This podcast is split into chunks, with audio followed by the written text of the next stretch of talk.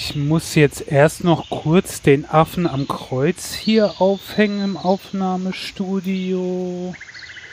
Hängt. Gut, der gehört nämlich zu unserem Kulturkreis. Hallo und herzlich willkommen zur 283. Folge der Brüllaffen-Couch. Mein Name ist Spritti und an meiner Seite begrüße ich wieder Apfelkern. Hallo Apfelkern. Hallo Apfel. Nein, das ist Quatsch. hallo Spritti, hallo Hörer. Äh, das ist äh, Teil des Brüllaffen-Rituals, zur Banane zu beten vor jeder Sendung, damit auch ja. alles gut geht. Hat wohl nicht geholfen. Nee. Wir sind wieder für euch da mit einer schönen kleinen Sendung heute. Und äh, wer das nicht mitbekommen hat, die CSU dreht wieder ein bisschen durch und will jetzt wieder überall Kreuze aufhängen, weil, na Gott, wir hier scheinbar nicht Staat und Politik trennen, aber sich über Erdogan aufregen, das können sie dann auch wieder. Ach, naja. Ähm, legen wir los mit unserer Sendung. Und ich möchte es gleich mit einer Empfehlung beginnen. Und zwar ähm, einem Instagram-Account, dem ich seit kurzem folge, wie über 15.000 andere Leute. Der heißt My Colorful Past. Ähm, verlinke, ich in den okay. verlinke ich in den Show Notes. Und der macht was, was ich ja sehr gerne mag. Und zwar ähm, koloriert er alte Bilder. Der hat, äh, sagen wir mal, aus Zeit des amerikanischen Bürgerkriegs äh, Bilder von äh, aus der Zeit von Lincoln und so weiter, ähm, die er koloriert. Oder sie? Ich weiß gar nicht, wer dahinter steckt. Ähm, und ich finde es total faszinierend. Ich hatte schon mal erwähnt, dass ich, dass ich das cool finde, diese, diese alten Schwarz-Weiß-Bilder, die dann Farbe bekommen oder so. Ähm, ja, und der hat teilweise die ältesten Bilder, die in den USA halt aufgenommen wurden, dann koloriert, auch modernere mit ähm, von irgendwelchen Hitchcock-Filmen oder von, von äh, Muhammad Ali, so aus der Zeit. Und ja, ich finde das total cool, weil man hat ja immer eine Vorstellung, wie irgendwas aussieht, aber wenn du kennst ja nur die Bilder wie schwarz-weiß, aber damals war ja auch alles in Farbe, so wie es für uns heute auch ist. Und zumindest hm. mir fehlt diese Vorstellung, das so äh, da hinzubekommen. Sehr cool ist auch, da sind Bilder dabei, wo es losging mit den Schönheitswettbewerben.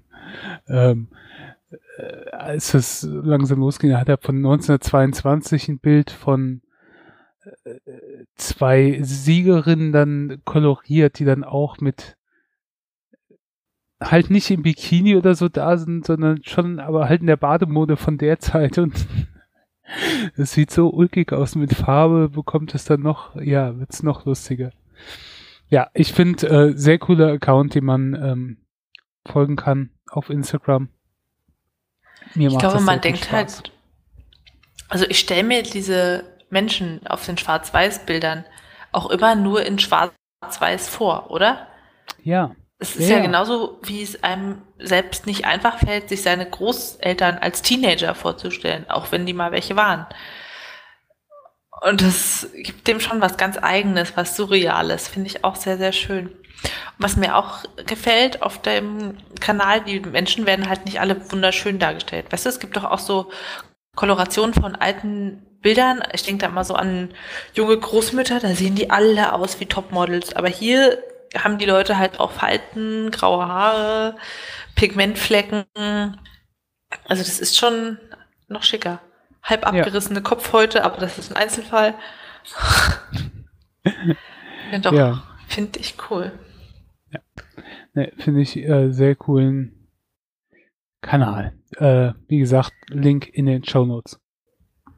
Oh, und was mir da einfällt, ich hatte heute eine Patientin, die, also man, man muss sich immer identifizieren mit seinem Geburtstag und dann kriegt man so ein Patientenarmbändchen, damit man auch der richtige Frank Schneider ist, der da auf Station sitzt und man nicht mit den anderen drei Frank Schneiders im Krankenhaus verwechselt wird.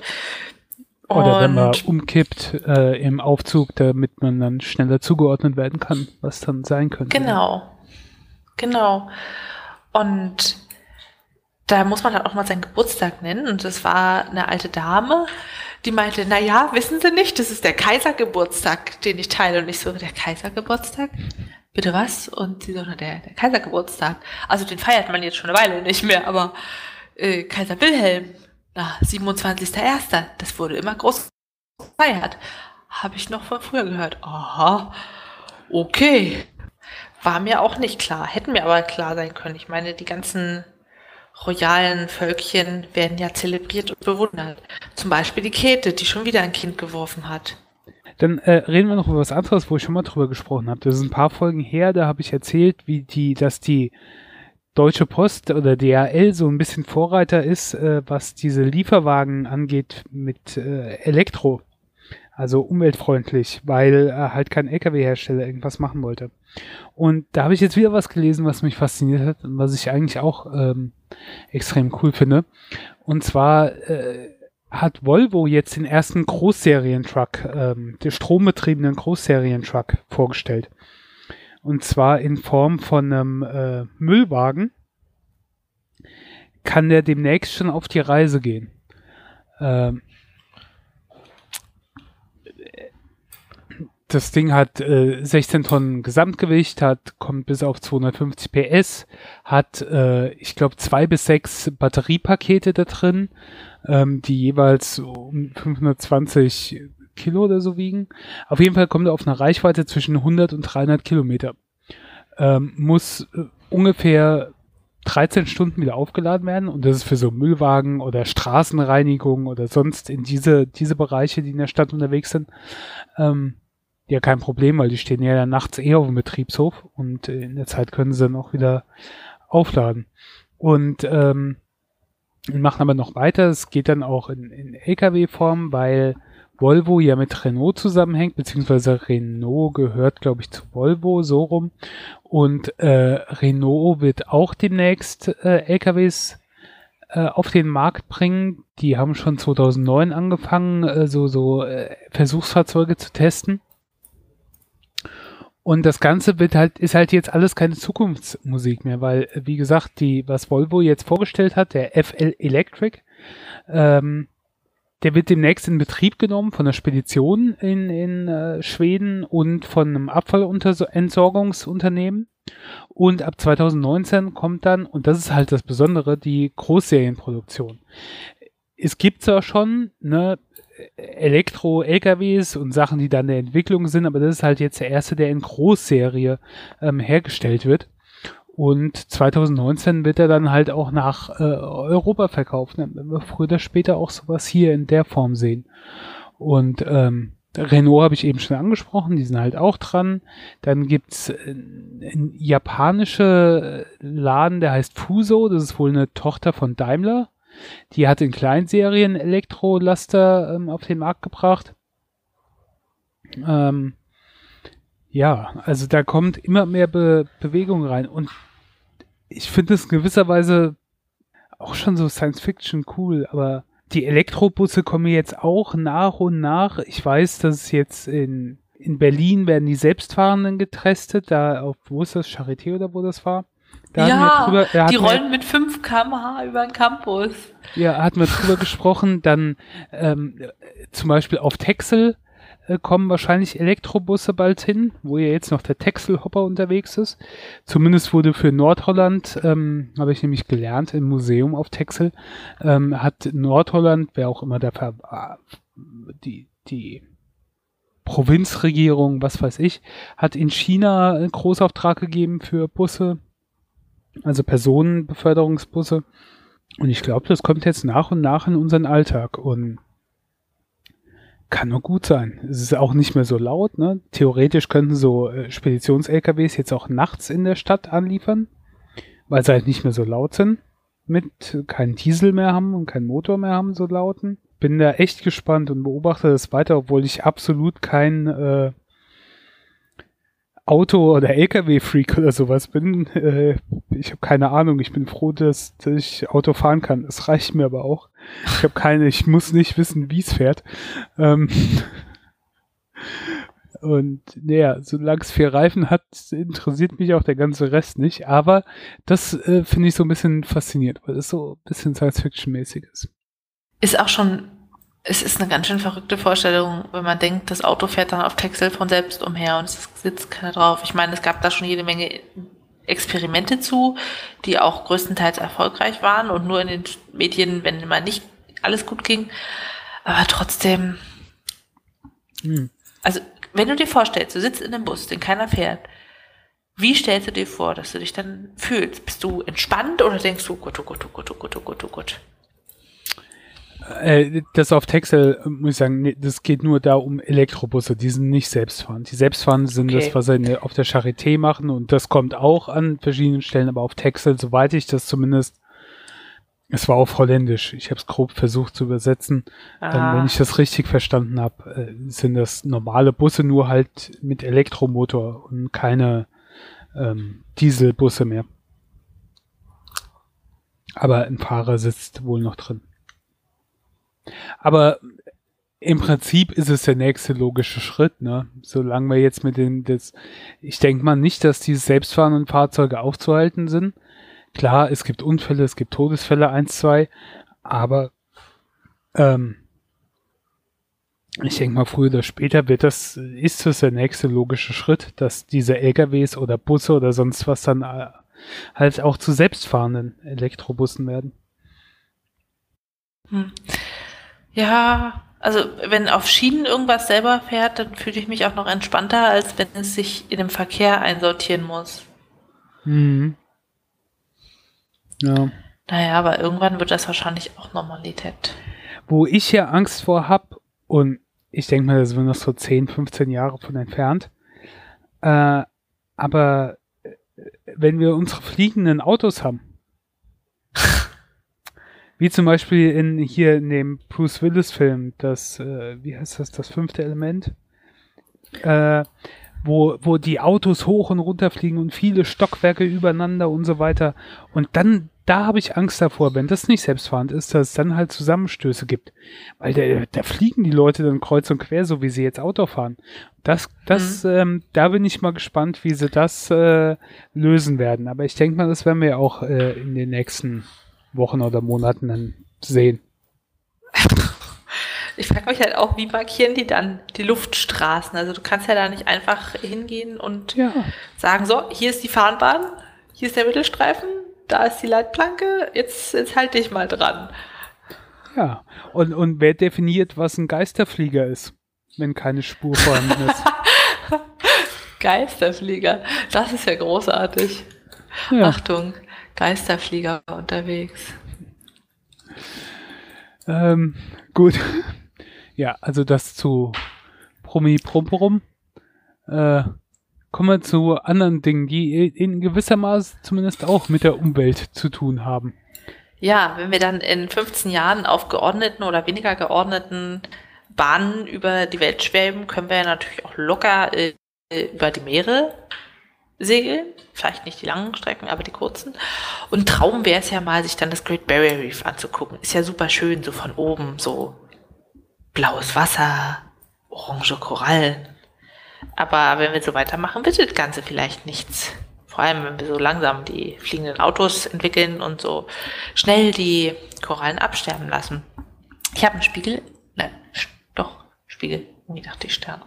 Naja, ich habe einen Spiegelartikel gelesen über das Korallensterben. Und zwar gibt es einen neuen Artikel in der Nature, wo 2016 untersucht wurde, wie viele der Korallen zerstört wurden Anfang und Ende des Jahres. Und zerstört äh, wurde definiert mit Entfärbung der Korallen. Also Korallen sind eine Symbiose aus Algen, die geben die Farbe und Nesseltiere, die geben quasi die Grundstruktur. Und diese Grundstruktur kann verkalken, muss aber nicht. Es gibt da ganz verschiedene Nesseltiere, so äh, Skelettkorallen, Weichkorallen, also das ist eine umfangreiche Sache.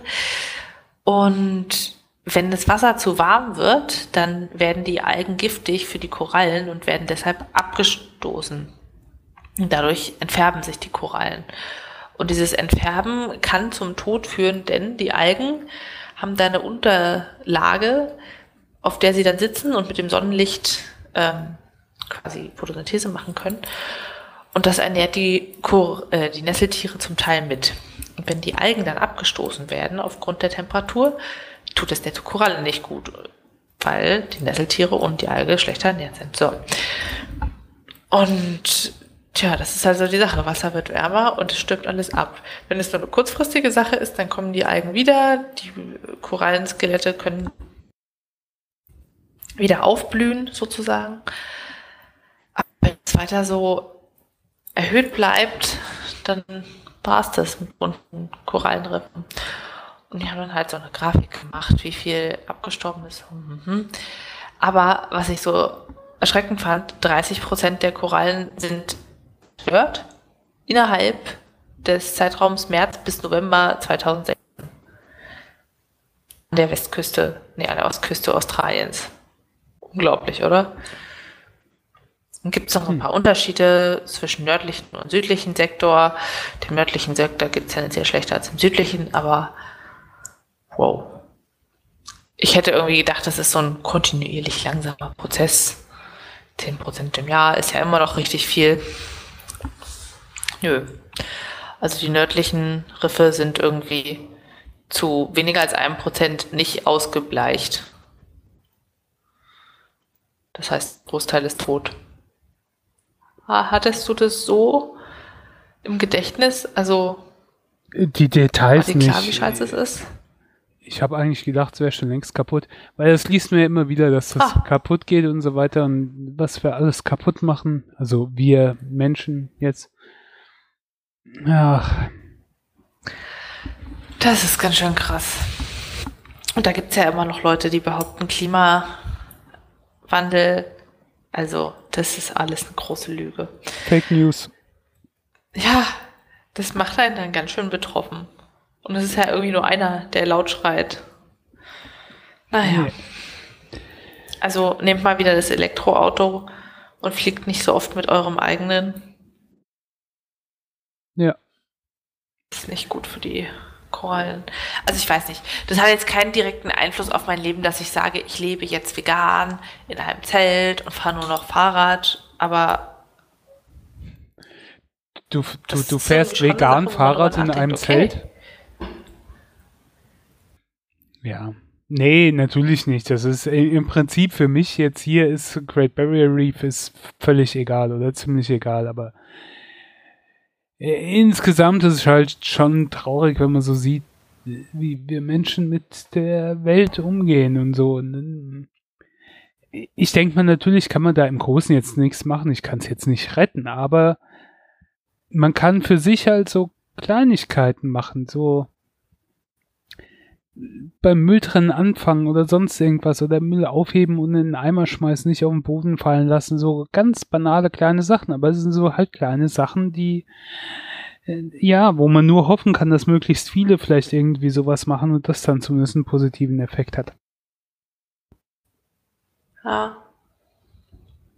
Ja, ich denke jetzt auch nicht primär ans Great Barrier. Es ist einfach nur eine Manifestation dessen, wie schlimm es eigentlich ist. Ja. Ja, wollte ich mal erwähnen, damit unsere Dschungelfreunde auch die Biobananen essen. Okay. Wem es gut geht, wer keine Probleme momentan mit der Umwelt hat, sind Spatzen, besonders rote Spatzen. Ich sollte einen Mann in einem Hotel treffen. Sie sagten, es handelt sich um einen Staatsfeind. Dafür sollte meine Mutter alle Ärzte kriegen, die sie braucht. Sie haben ihm die Kehle durchgeschnitten. Es durfte keine Zeugen geben. Also stellte man mich vor die Wahl zu sterben oder ein Sparrow zu werden, ein Spatz. Vom heutigen Tag an werdet ihr zu Sparrows. Ihr werdet in psychologischer Manipulation ausgebildet. Wenn wir mit dir fertig sind, existiert dein jetziges Ich nicht mehr. Es gibt einen Verräter in der Regierung. Sein letzter bekannter Kontakt ist ein Amerikaner. Gewinn sein Vertrauen. Habe ich Sie nicht gestern im Schwimmbad gesehen? Heißt das, wir werden Freunde? Würden Sie das wollen?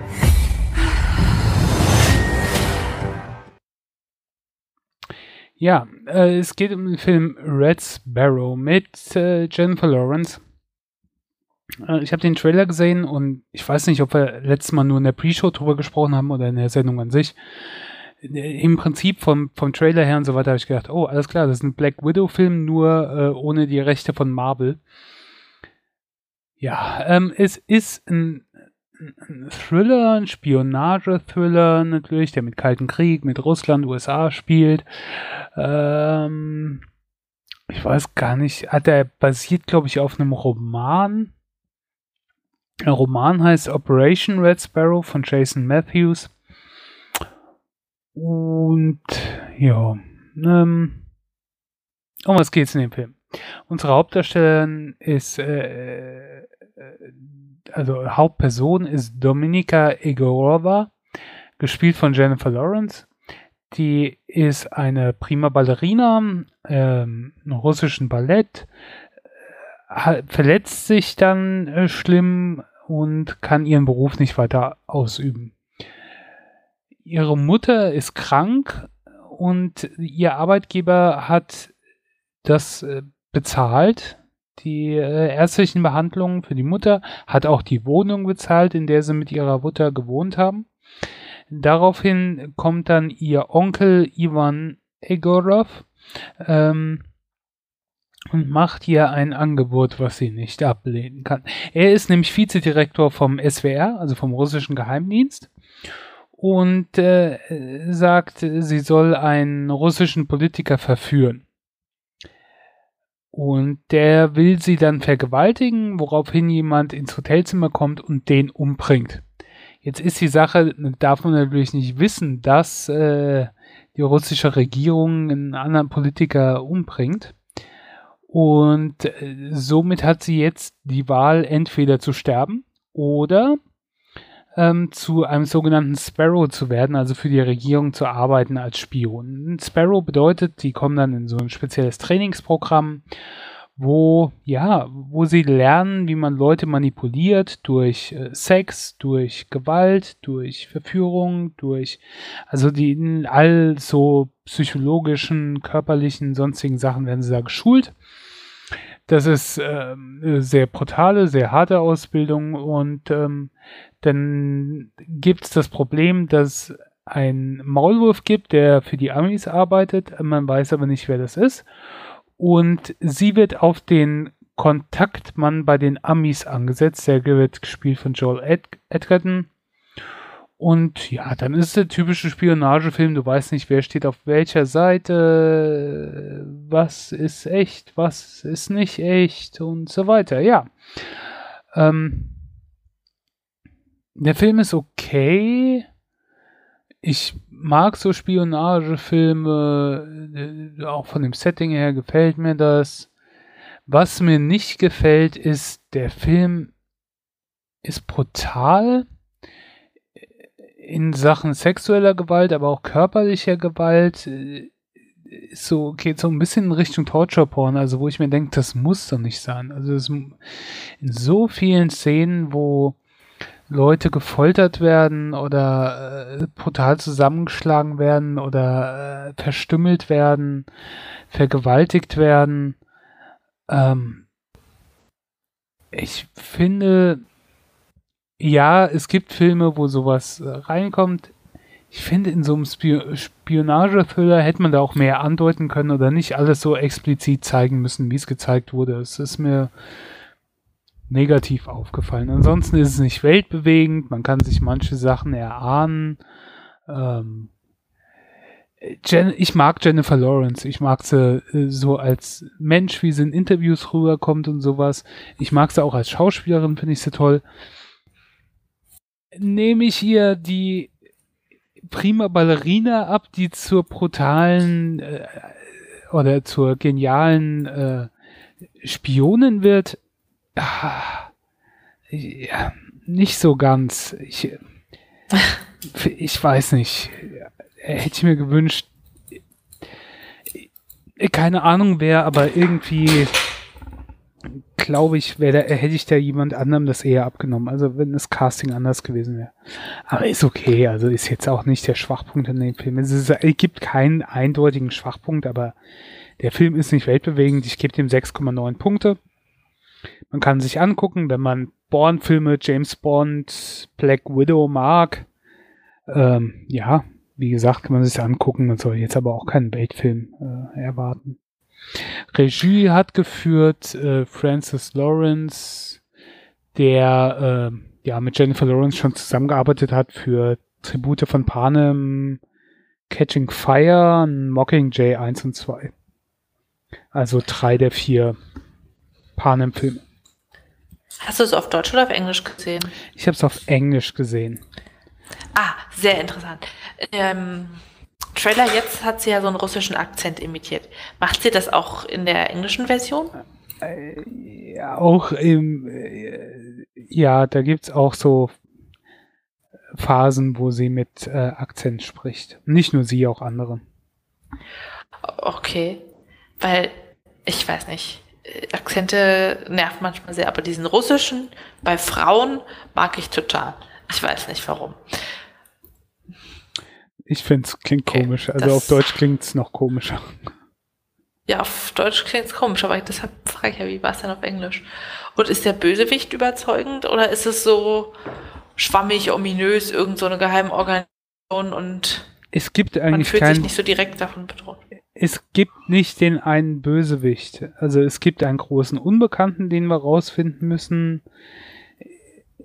Und dann gibt's diverse Leute auf diversen Seiten, die ja, wirklich guter ist da drin keiner. Also es gibt da mehrere Leute, so in der Art. Okay. Ja. Gut. Ja. Ja, also ich mag auch Jennifer Jennifer Lawrence und kann mir vorstellen, den anzugucken, aber erst in ein paar Jahren, wenn es den dann auch Ja, auf irgendwelchen Streaming-Diensten gibt. Ist jetzt nicht so, dass ich mit den Hufen scharre und sage, oh, Deadpool, äh, was? Nein. ja. Ähm, wo wir bei, bei Filmen oder bewegten Bildern sind. lange. Äh, du hast ja auch noch was äh, geguckt, was eine große Aktualität hat. Hast du das deswegen geguckt oder hast du es unabhängig davon geguckt? Nee, ich Opfer hab's deswegen geguckt. Und zwar ist der DJ Avicii vor vier Tagen, glaube ich, gestorben. Und ich kannte die Lieder so ein bisschen, mit dem Namen habe ich jetzt nicht viel assoziiert. Und so wie ich bin, kriege ich halt dann immer zu spät mit, wer hier gute Musik gemacht hat, wie David Bowie. Den kannte ich schon von Queen und Placebo als Kooperation oder als Musikpartner, aber habe mir nie wirklich angehört, was er selber produziert hat, bis er mal gestorben ist. Und dann dachte ich, okay, hörst du mal rein, weil man muss ja wissen, warum hier alle so traurig sind und genau auch bei Avicii und habe festgestellt, hm, ganz viele Lieder habe ich schon mal irgendwie gehört, sei es im Radio, sei es auf der Tanzfläche gewesen.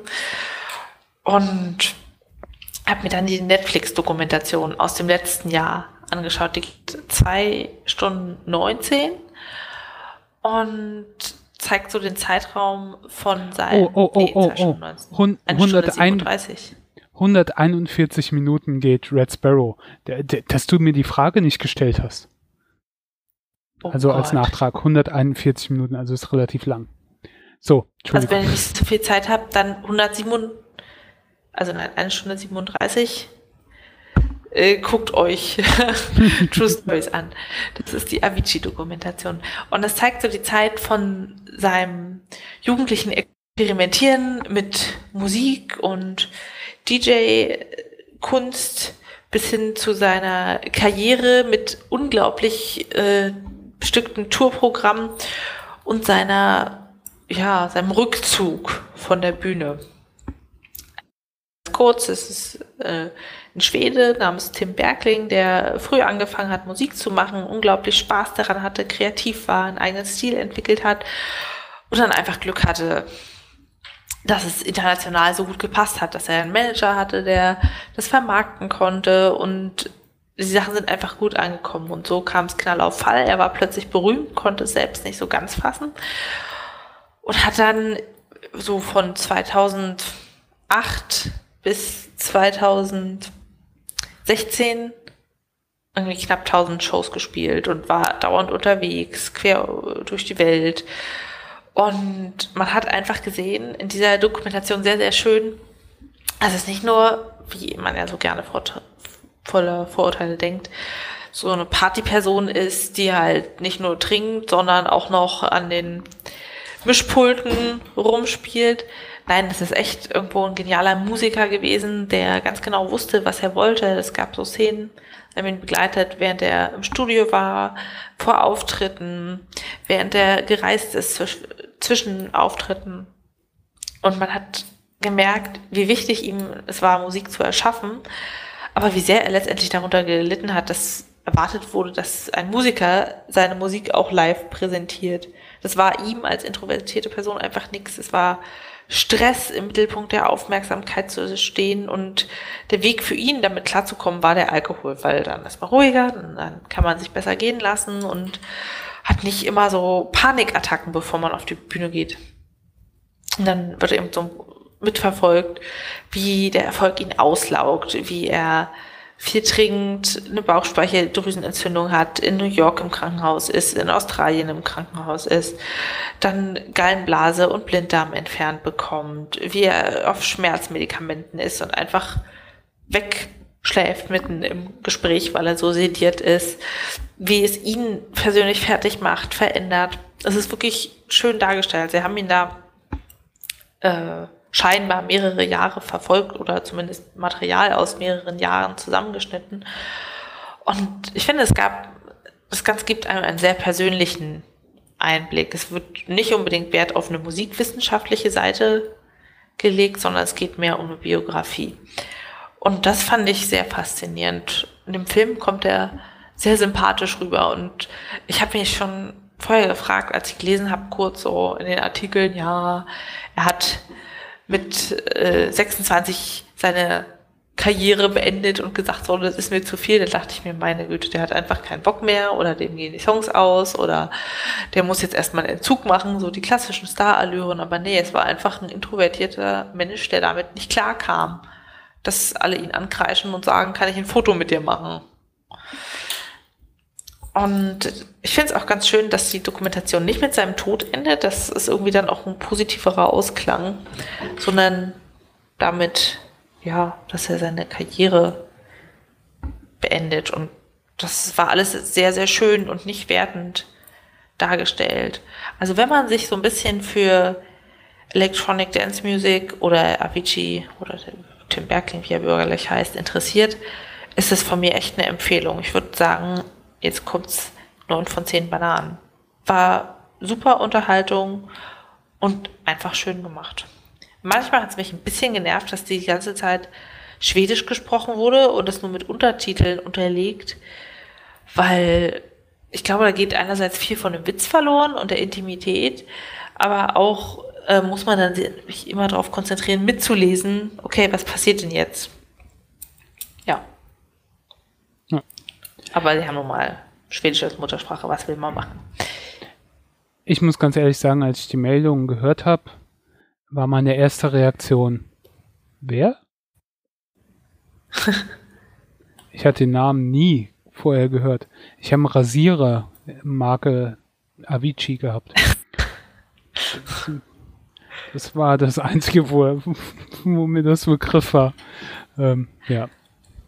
Den einen Song hier, ähm, Weck mich auf, habe ich äh, irgendwo mal beim Einkaufen oder Radio irgendwo, wo irgendwas gelaufen ist, gehört. Also den kannte ich dann, aber den Namen dazu oder wer den gemacht hat, kannte ich nicht.